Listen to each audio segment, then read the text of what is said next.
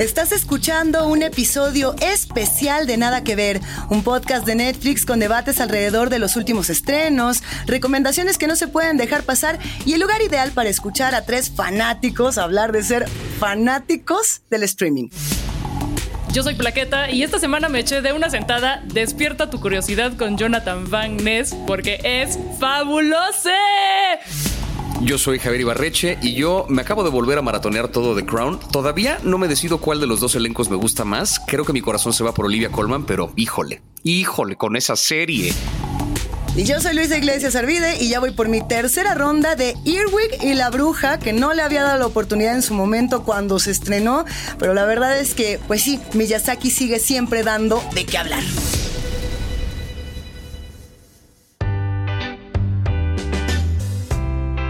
Llegó el Día Internacional de la Mujer y yo creo que está de más explicar por qué no hay que, comillas, festejarlo con una flor, con un meme de piolín que dice lo más bello de la creación. O sea, ya, por favor, no. Así que lo que nosotros vamos a hacer es hablar de algunas historias que quizá no aparezcan tan seguido en tu pantalla de inicio de Netflix pero que son historias extremadamente interesantes por tener mujeres chingonas, chingonas al frente de la historia. Y lo mejor es que están basadas en hechos reales.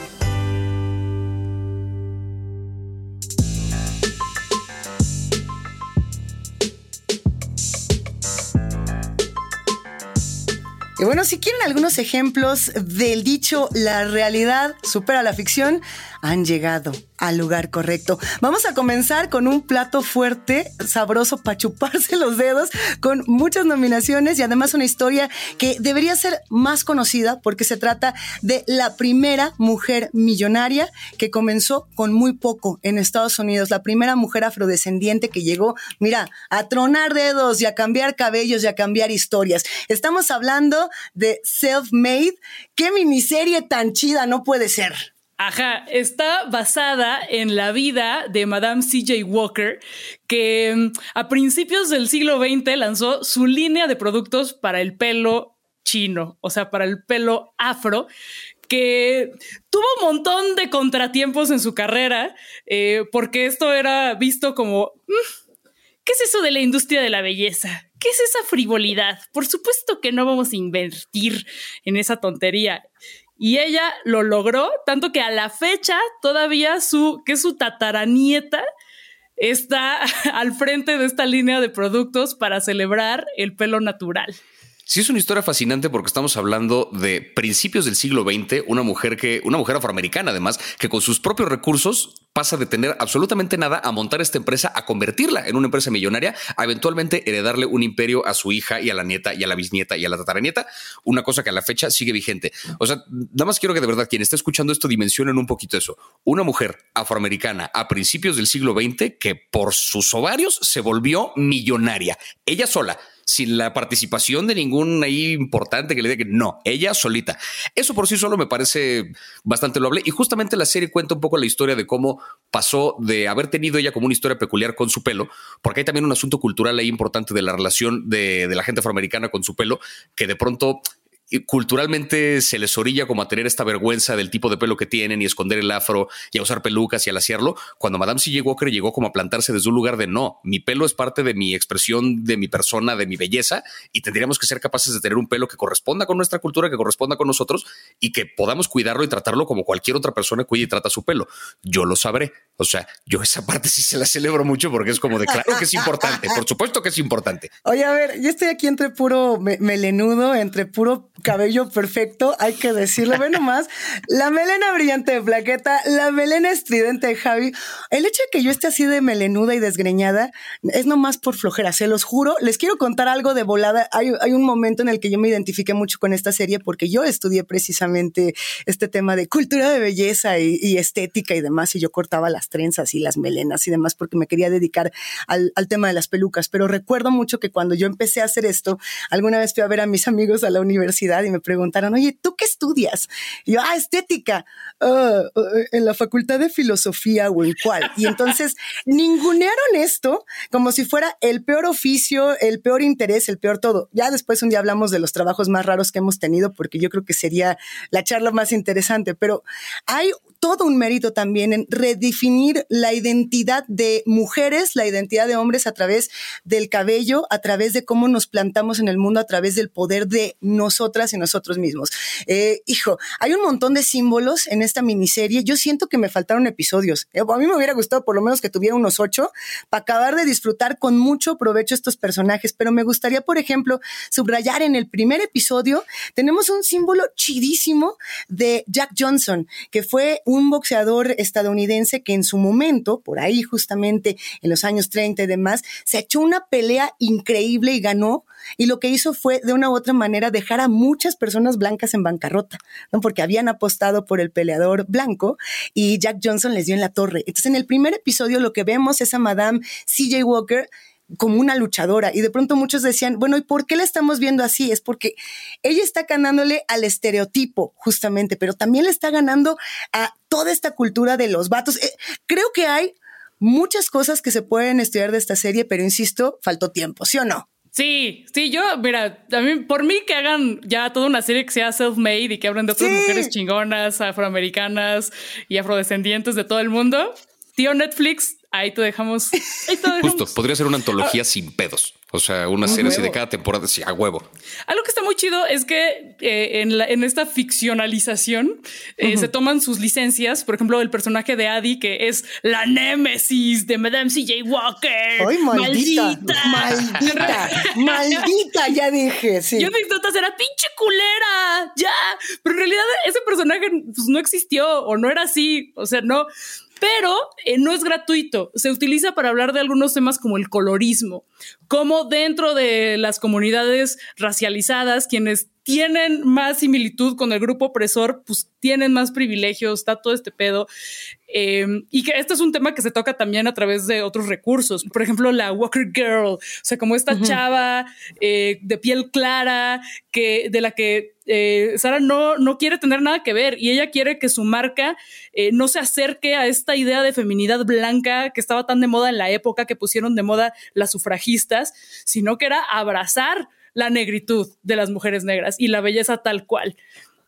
también está la hija de de Sara, que en la serie es lesbiana, mientras que en la vida real, pues no había manera de probarlo, en realidad se casó tres veces, pero sí que apoyaba a la comunidad LGBT y fue parte del renacimiento de Harlem y de todo este movimiento que se ve un poquito en la serie, pero que ya después pues, es muy interesante eh, su papel. Pues deberían hacer una serie de ella. Ahí está, ahí está, tío Netflix, una serie de la hija. Sí, justo lo que es eh, lo que es interesante, o sea, mezclando un poco estas dos cosas, eh, momentos como lo del boxeo, ¿no? Que vemos en el primer capítulo, que hay estas secuencias de plano de fantasía, donde Madame CJ Walker es una boxeadora que está peleando contra Adi, que es esta mujer cuya madre le dice directamente, Adi, no te preocupes, tú tienes la piel más clara, tienes una vida de éxito por delante, o sea, reforzando justamente estos estereotipos y estas ideas. Y no perdamos de vista que se trata de una serie eh, ficcionada, es decir, a partir de la vida real y de la biografía de Madame CJ Walker, construyen esta historia que para propósito de generar drama, convierte a Nadie en un personaje que, además de que no existió, era una suerte de villana que es como la principal competencia de Madame C.J. Walker en la fabricación de estos productos y que tiene como otra empresa igual de productos de belleza. Arman toda esta historia con la hija y con su relación secreta que tiene con, con quien al principio es su mejor amiga, que deja a su esposo por una mujer. Son estos elementos que o no sucedieron o no se pueden corroborar, pero que están puestos ahí justamente para decir algo más complejo, ¿no? Que están puestos así como para darte una bola de, de temas y de discursos en torno a lo que pasaba en esa época, porque al final el centro de esta serie no es tanto esa parte de, de, qué tanto sí pasó, qué tanto no pasó, tiene que ver con la historia de una mujer que, insisto, se volvió millonaria por su propio mérito y con sus propios recursos en una época en la que las mujeres y la gente negra tenían todo en contra. Y una persona que estaba, o sea, una mujer negra que además venía de, de la absoluta nada, logra esto, sí es una historia bastante loable. En ese sentido, bien podrían hacer también un documental. Yo creo que quisiera ver también como la versión documental de esto, pero al final del día es una historia fascinante de una mujer que llegó a ponerle en cara a todo el mundo que sí se podía. Que mira, yo creo que ahí está el reto de cómo también dentro de la propia ficción mantener siempre verosímil, ¿no? Uno de los puntos que fue de pronto muy señalado en esta miniserie tenía que ver con eh, si, si, pues sí, la parte de eh, la hija lesbiana tenía un peso, digamos, en ese momento para que hubiera una bronca, que no la hay, es muy utópico. Oye, hablando de utopías, justamente, yo me quedé pensando, y de documentales, en La Vocera, que es una de las historias, yo me, quedo pensando más eh, vigentes, más importantes para nuestro país y que además tuvo una relevancia inclusive en las elecciones presidenciales de 2028. Estamos, de 2028, de 2018, 10 años para adelante. Es de saber que este documental está viendo el futuro, o sea, Netflix está ya de verdad produciendo las series del mañana, ¿eh? está Cálmense, pen. Es que la verdad es que a mí me entusiasma muchísimo cuando llegamos a hablar de una mujer como Marichu estamos hablando de María de Jesús Patricio Martínez, que llegó justamente como la vocera, no la representante porque es diferente, del Consejo Nacional de los Pueblos Indígenas. ¡Ay, no más! Ajá, y creo que esta película, este documental que siguió a Marichuy a lo largo de toda la campaña, a lo largo de su intento de llegar a la boleta. Perdón por el spoiler, pero no llegó como posiblemente los mexicanos recordaremos. No sé si sabían, pero no es presidente ella, así. no sé si pues recuerdan lo que pasó hace algunos años, pero pues muchas de las trampas de la democracia cómo realmente en la democracia como la conocemos y en un país tan desigual como México, pues no todos tenemos las mismas oportunidades y cómo el sistema político pues también está basado en el sistema colonialista y cómo muchas de esas voces no están siendo escuchadas, pero también muestra del lado más esperanzador la organización donde otros mundos son posibles y donde otras maneras de hacer política y de hacer autogestión son posibles. Sí, que no sé si digo quien, no sé que quienes nos están escuchando ahorita, no sé qué tanto la recuerden o no, pero sí hubo un momento donde la, la parte del proceso de la candidatura en la que los posibles candidatos tienen que conseguir firmas para que el INE los valide como candidatos independientes, hubo un rato donde Marichuy era parte de la conversación. Al final, las únicas personas que lograron estas firmas fueron el Bronco y eh, Margarita, y Margarita Zavala. ¿no? Fueron las únicas dos que se lanzaron como independientes. Margarita Zavala después se salió de la contienda y el Bronco, bueno, se aventó unas rutinas de stand-up que yo quería aplaudirle en los debates. Era una cosa de... cuando el güey dijo como de creo en el matrimonio que me he casado tres veces. Chinga tu madre, güey. Ese chiste no se me ocurre. Pero bueno, el caso es que Marichufa en algún momento parte de la conversación. Al final no logra este proceso no de conseguir las, las firmas, que esto lo sabemos y lo cuenta el documental. Y para quienes tengan como esta aversión política en contra de ella, para quienes en su momento la vieron y pensaron como de, más allá del tema del racismo, que ahorita lo discutiremos también, que creo que es importante en este documental, para quienes la vieron y pensaron, es que ya qué va a ser de presidente si ni tiene experiencia, si ni sabe de política, yo nada más les quiero hacer la pregunta, ¿sería tan tanto peor que lo que está ocurriendo ahorita? Es lo único que quiero lanzar a manera de pregunta. O sea, o lo, que ha ocurrido. O lo que ha ocurrido a lo largo de toda la historia del país. Exacto. O sea, que sería tan terrible tener a alguien que no tiene la experiencia del político. No estoy diciendo que sí ni que no. Simplemente estoy poniendo como sobre la mesa el, pues ya tenemos, o sea, ya hemos visto un poco el modelo de cómo funciona un político mexicano. Pues ella venía a ofrecer una alternativa y además llegó como con una buena intención y llegó sin, sin armar como mayor de triquiñuelas, sin tratar de hacer como trampas. O sea, como que solo fue una mujer que llegó, trató de hacerlo por, la, por las buenas y pues no se pudo precisamente por haberlo hecho por las buenas.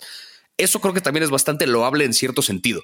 A ver, eh, creo que aquí se está tocando un montón de temas bien interesantes que a mí en lo personal me apasionan mucho. Tuve la oportunidad en su momento, en 2018, de entrevistar a Marichuy y de conversar con ella eh, ampliamente sobre estos temas, donde resaltaba constantemente la autogestión y la organización como los dos ejes necesarios.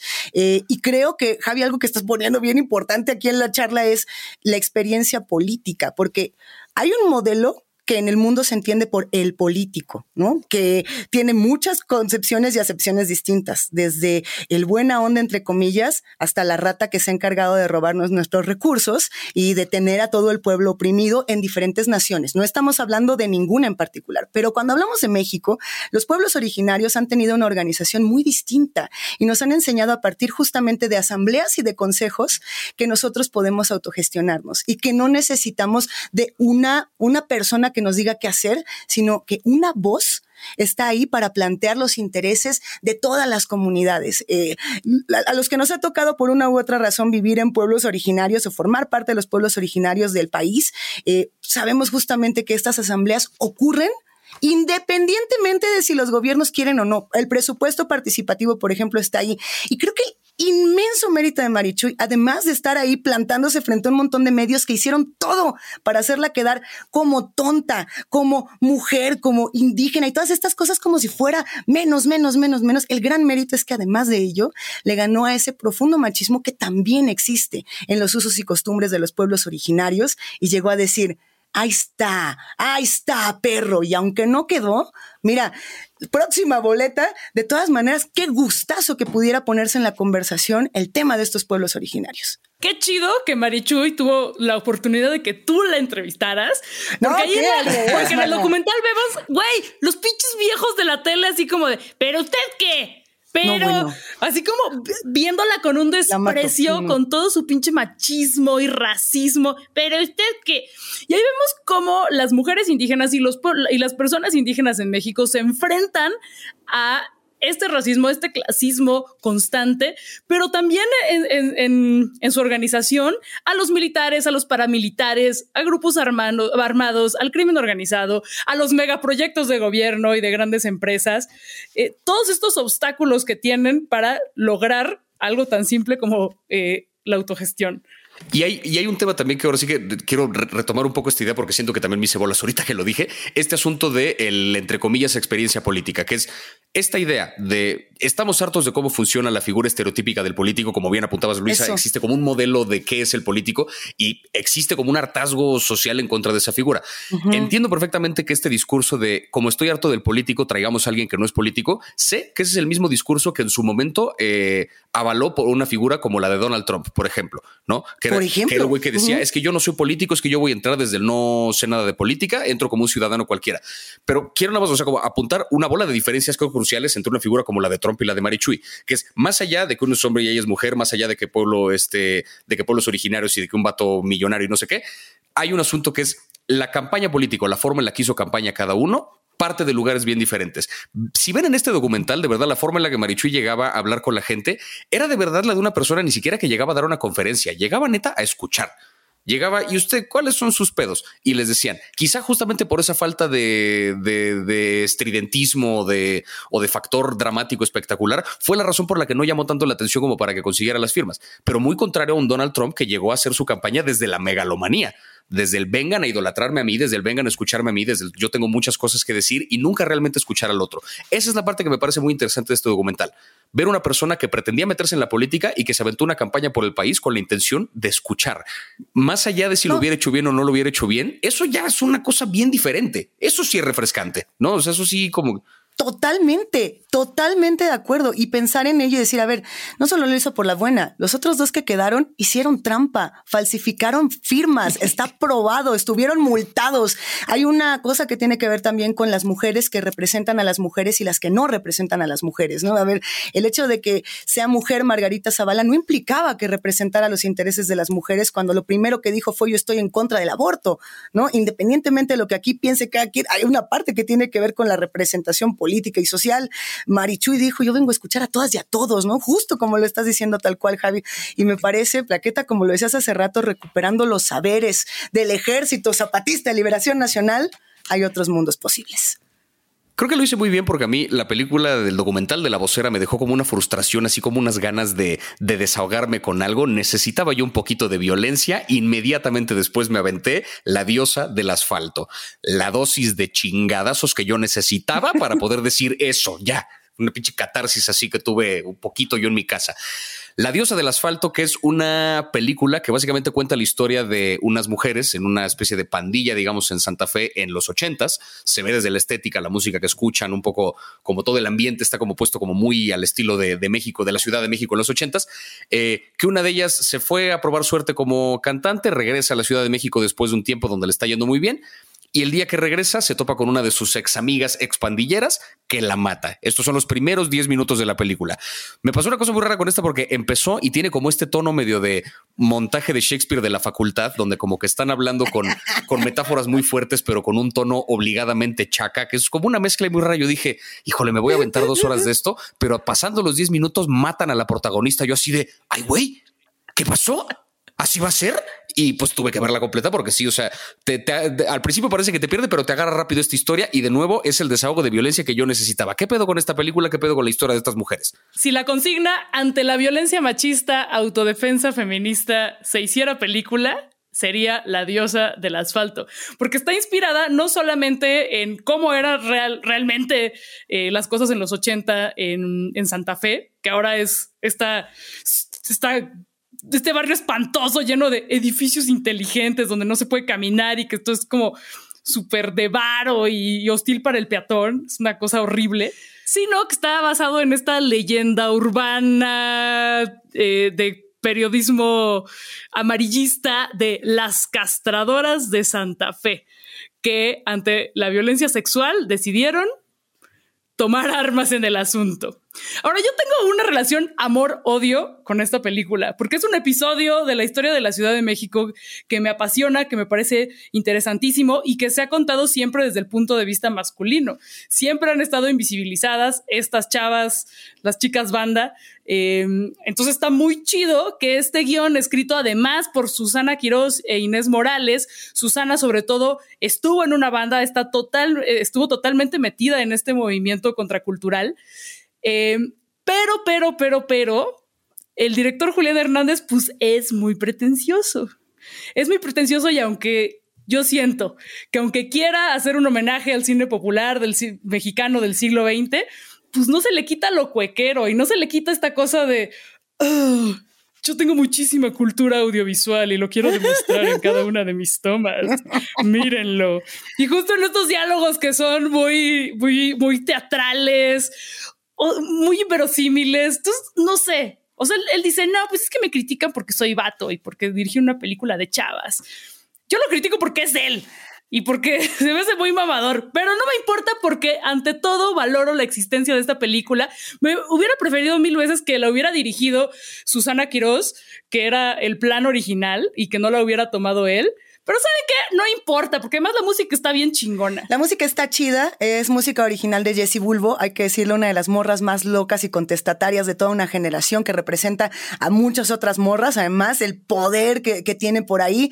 Sí, hay un momento en el que uno dice, te falta barrio, carnal. O sea, saca, saca el barrio de Adebis, no, no el chale de Caifanes de los años 60, de los años 70. Esta película de Ibáñez, que bueno, fue toda una leyenda y que yo siento que además es una suerte también de homenaje, justamente narrado, como dices, Plaqueta, desde, desde este punto de vista femenino. Pensemos en los años 80 y en estas pandillas que sí fueron muy nombradas, ¿no? Como los mierdas punk o como los expanchitos. Y de pronto se hablaba de las castradoras de Santa Fe y la leyenda urbana, la mitología también decía estas no eran de Nesa, ¿no? Y entonces empezaron a situarlas en los puntos marginales de la Ciudad de México para contar estas mismas historias.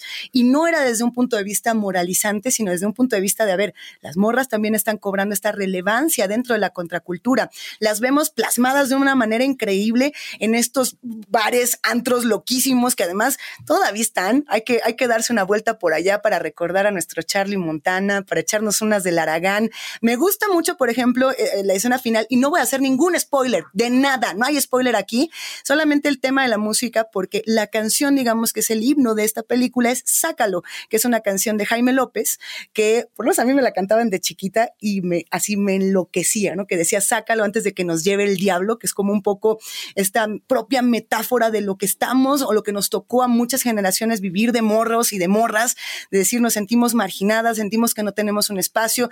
Se habla de abuso sexual, se habla de violencia por supuesto, y, me parece además que se habla de, de una hermandad bien chida, que a lo largo de la película lo que vemos es que se va pues un poco como desmoronando y consumiendo por las propias violencias de ese entorno. Y la pregunta que nos deja una película como esta es si esto sigue siendo igual O sea, si llegamos a 2022 y una historia de los años 80 sigue siendo igual para todas las morras que de pronto están viviendo en las comunidades más marginadas de nuestro país. Y a mí me parece bien interesante también como la perspectiva de esta historia, porque es las protagonistas que son esta pandilla que vive en Santa Fe. Desde el principio te planteé que también, o sea, funciona como una pandilla, es decir, eh, no, no, tienen realmente un trabajo del cual vivan, se salieron de casa, se dedican de pronto a asaltar a gente que ven como vulnerable, le sacan dinero, pero es interesante porque hay una escena, por ejemplo, en la que asaltan un güey de un camión opinion eh, le quitan todo su dinero y con ese dinero una va y llega a los tacos y le invita tacos a todas las que llegan alrededor, ¿no? Y se arma como una escena muy de somos hermanas, somos amigas, vamos a cuidarnos las unas a las otras. Ahorita tengo dinero porque acabo de asaltar un culero, o sea, está mal, pero voy a compartir esa como nueva riqueza que tengo por este momento con mis hermanas. Hay como una suerte de homenaje ahí a la película de The Warriors también, o sea, cuando se juntan las diferentes pandillas de estas mujeres, muy a la manera de The Warriors, donde dicen somos tantos que podríamos unirnos y darle la madre a la policía. Así estas mujeres se unen y dicen, a pesar de que nosotras ejercemos ejercemos cierto tipo de violencia en nuestro barrio, también somos víctimas de un montón de violencia, sobre todo de parte de hombres en este lugar, porque pues sigue siendo un mundo muy violento en contra de las mujeres. Y ellas deciden aliarse como para decir, cuidémonos las espaldas las unas a las otras. Y si hay una escena en la que de repente agarran a vergazos un tipo que trató de pasarse con una de ellas y entre todas llegan y, o sea, hay una satisfacción medio difícil de describir porque es lo que están haciendo todos estos personajes está mal, pero al mismo tiempo uno entiende de dónde vienen. O sea, creo que sí, sí las podremos poner en esta categoría de mujeres chingonas porque a pesar de una bola de circunstancias que tienen en contra, está el valor de la hermandad, está el valor de cuidarse la espalda el uno al otro y está esta noción de entre todas podemos más. Y eso creo que está bien chingón, ¿no? Y se ve en la película y de nuevo de una forma bien violenta.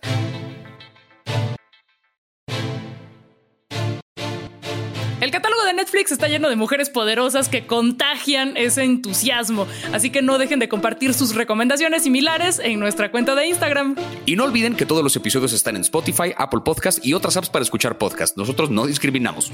Nosotras somos Plaqueta, Javier y Luisa, las tres diosas del asfalto. Y esto fue un episodio especial de Nada que Ver, un podcast de Netflix producido por el equipazo de Posta, donde hacemos una comunidad para darle voz a todas las morras. ¡Vámonos!